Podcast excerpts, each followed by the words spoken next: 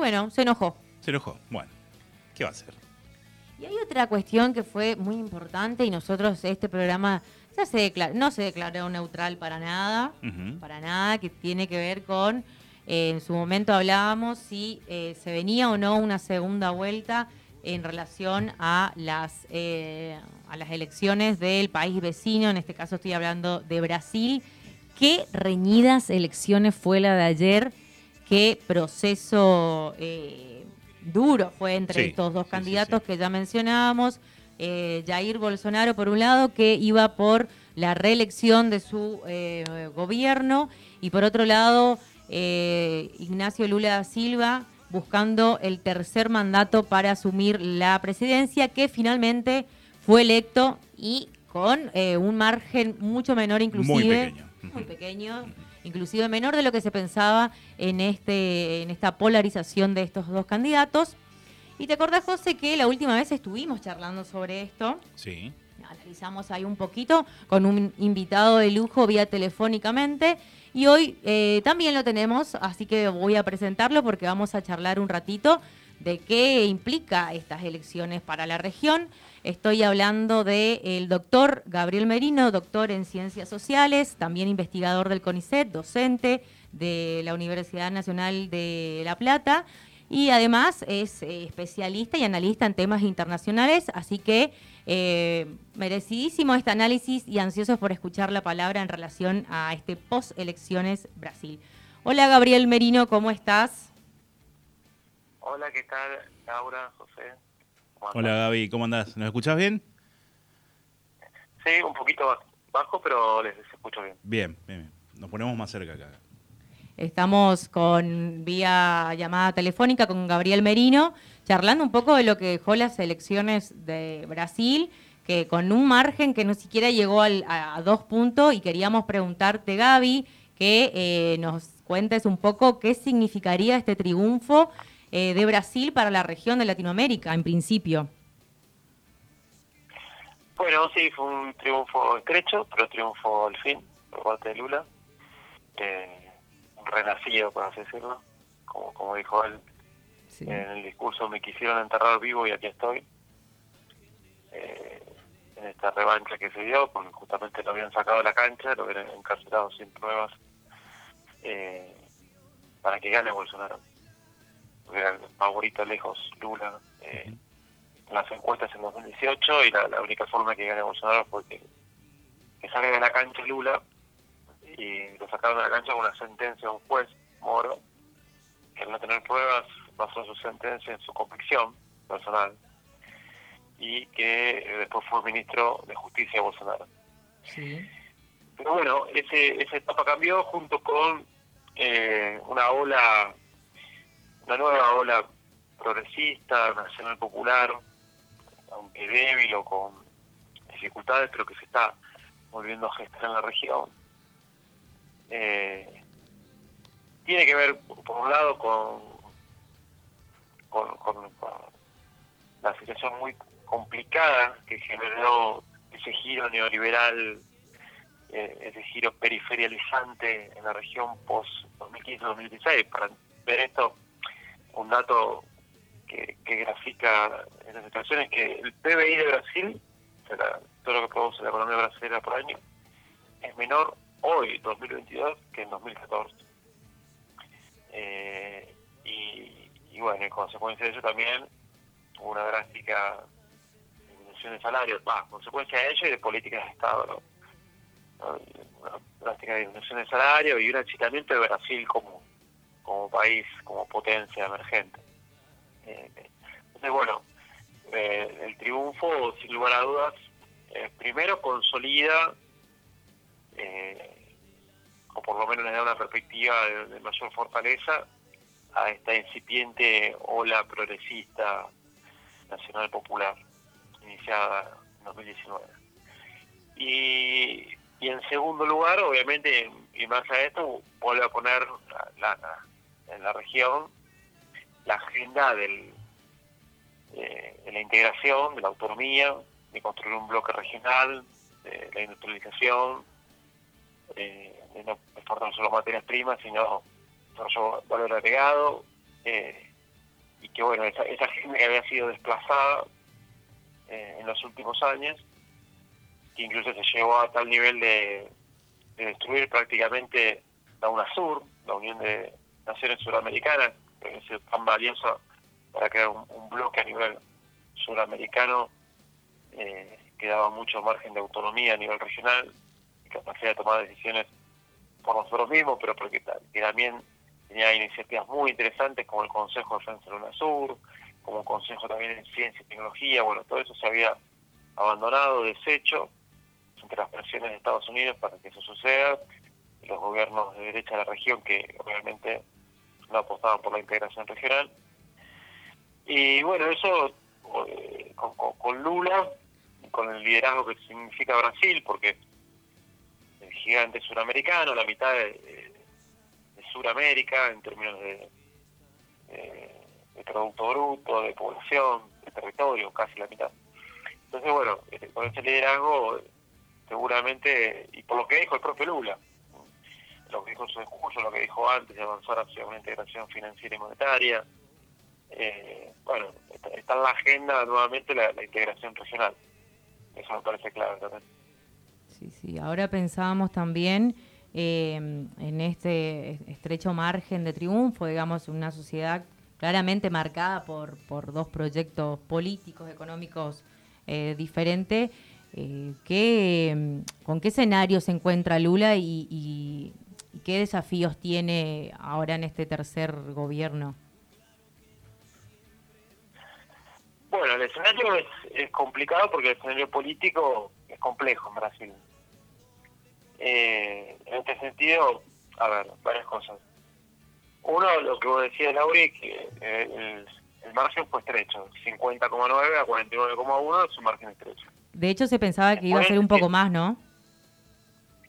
Sí, sí, parecía que puede ser un poco más. Pero bueno, eh, del otro lado, hay muchos sectores con mucho poder también, ¿no? Eso no hay que subestimar. Eh, pero bueno, sí, el, margen fue estrecho. Creo que también, bueno, las encuestadoras se equivocaron en no registrar un voto del bolsonarismo que se llama como voto vergonzante, vergüenza, aquellos que no admiten que van a votar a Bolsonaro, pero que por porque les da vergüenza, pero que después eh, lo votan. Después algunas cuestiones que también se, se denunciaron como bueno, los colectivos que transportaban gente que, iba a votar a favor de Lula, frenados en las rutas por la policía caminera.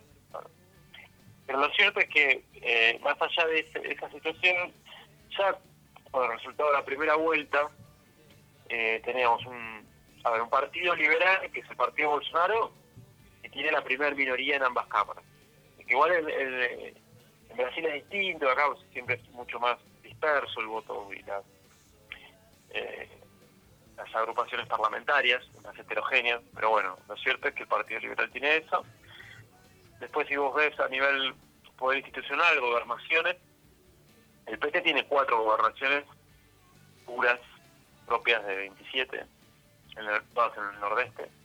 Después tiene cuatro gobernaciones aliadas, se sumaría a ocho de 27, que es, que es de dos del Partido Social socialista brasileño y está del Movimiento Democrático de Brasil. Eh, y en el caso del bolsonarismo, tiene dos gobernaciones puras, que es Río y Santa Catarina, donde ahora están las protestas de los camioneros, que más que nada son sectores camioneros patronales. Eh, y después tiene cinco o seis aliados. Después hay 10, 11 neutrales. Eh, entonces, bueno, ahí hay una complejidad política bueno, sobre la cual Lula va a tener que maniobrar. También está el famoso centrado en el Parlamento, que son partidos conservadores pero pragmáticos que están que van al mejor postor, o sea, aquí nada, ¿no? Para conseguir cosas locales, y son bien pragmáticos y tienen que ver con, poderes locales, y más que proyectos de país, los proyectos de poder local.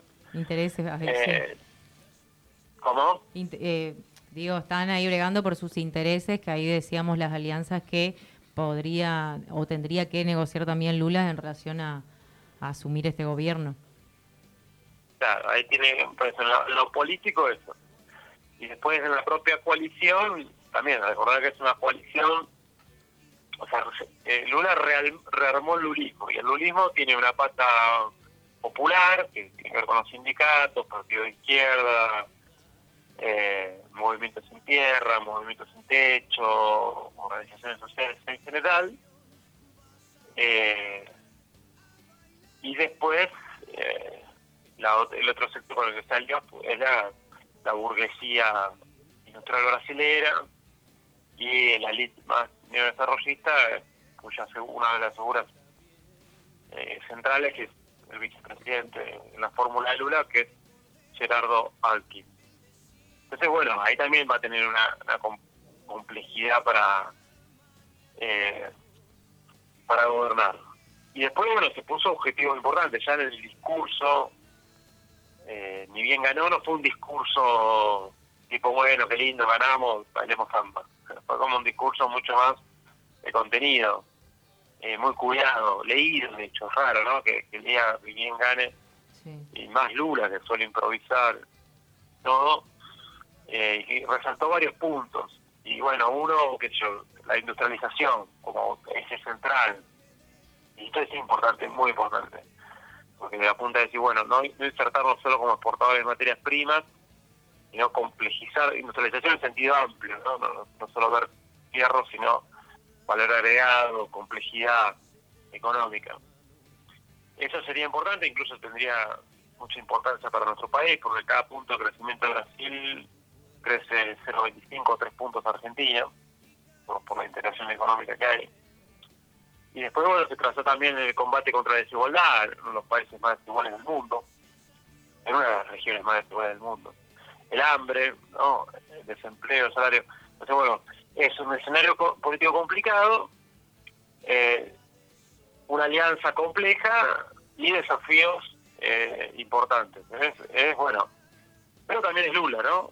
Eh, ya, demostró que lo pudo hacer en 2003-2010 eh, y que bueno puede puede tener esta segunda esta segunda vuelta puede ser exitosa.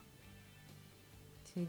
Gaby, pensábamos, ahí vos nombrabas también a lo que era el, famoso nordestino, que, es eh, donde también tiene mayor cantidad de votos Lula o acumula un, un caudal importante que ayer también hubieron muchos conflictos en relación a, impedir inclusive que las personas lleguen a, efectuar el voto y eh, inclusive la, justicia tuvo que intervenir.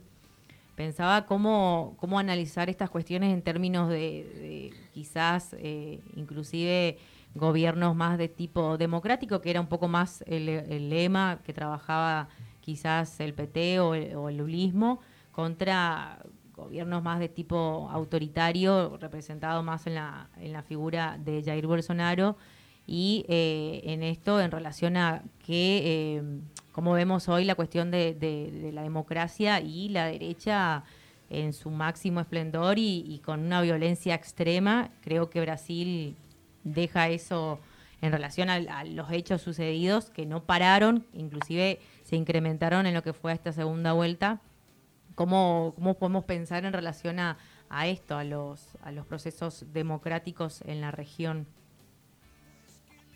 Bueno, si hay algo que caracterizó esta, esta región fue esta antinomia democracia versus dictadura.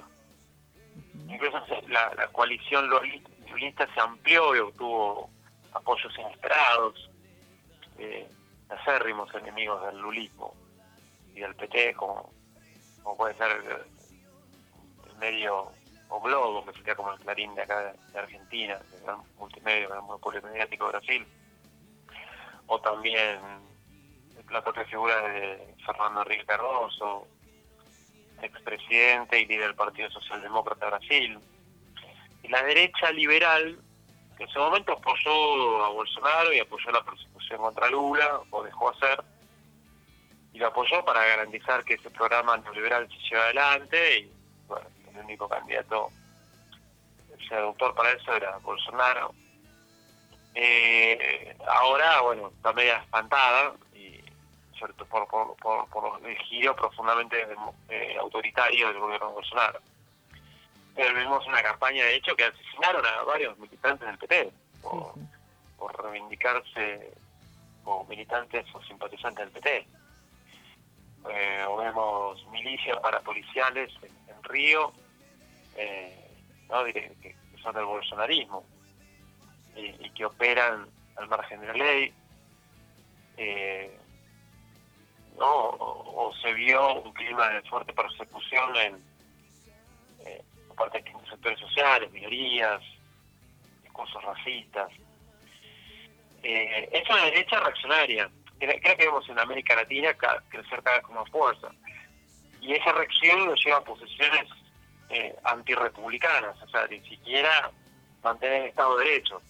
Y ahí hay una fractura entre las derechas, las oligarquías, los grupos de poder tradicionales, entre los que todavía quieren este, mantenerse dentro del Estado de Derecho y de los mecanismos republicanos y por lo menos democráticos formales, y lo que quieren prender el fuego de eso, ya no les importa. Eh, esto lo vemos en toda la región y en Brasil en particular. Con el fenómeno además que, más que la, cuando, por ejemplo, cuando perdió Lula o el impeachment a, eh, cuando encarcelaron a Lula o cuando fue el impeachment a, Dilma se hablaba de la crisis de la izquierda. Pero en realidad lo que hubo fue una crisis la derecha más tradicional eh, y sustituyó este, estos sectores de más, reaccionarios. Eh, otro, un giro conservador. Hubo. partidos claves como el, el, PMDB o el partido PSDB, digamos, el partido de Fernando Enrique Cardoso, que eran los viejos representantes de una centro derecha más tradicional, eh, neoliberal pero matizada, bueno, eh, eso entró en crisis y fue sustituida por mucho por este por el Partido Liberal y sus socios por el bolsonarismo. Eso, eso es clave. Eh, y creo que, bueno, ahí por eso Lula apuntó al tema de democracia, pero dándole una vuelta de rosca, digamos. O sea, por un lado sí, eh, por todo el tema reivindicando la cuestión del Estado de Derecho, los republicanos, la democracia en sentido formal, respeto por las minorías, por los mecanismos electorales, ¿no? Eh, por, las instituciones claves de la República. Y por otro lado, eh, le dio un contenido más social, que se vio también claramente el discurso, más consustanciado con la idea de democracia popular, eh, y que tiene que ver más con la historia del lulismo, en el sentido de poner acento que también democracia es bienestar social, es combate a la desigualdad, al hambre, es empleo, es aumento del salario, es derecho a educación, a salud, a vivienda.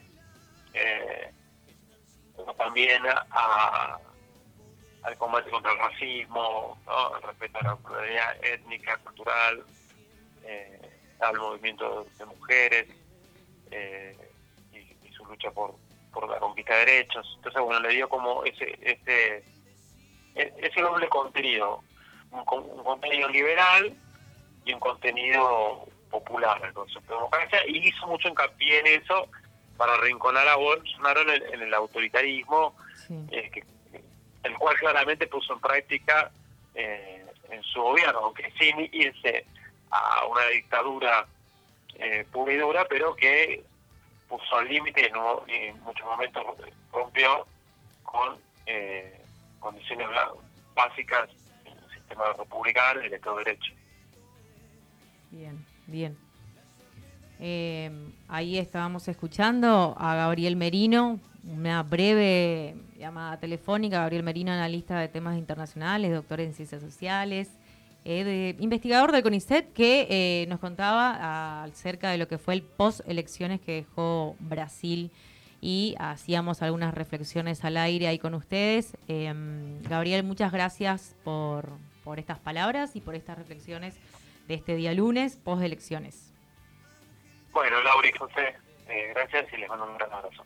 Un abrazo. abrazo. ありがとう。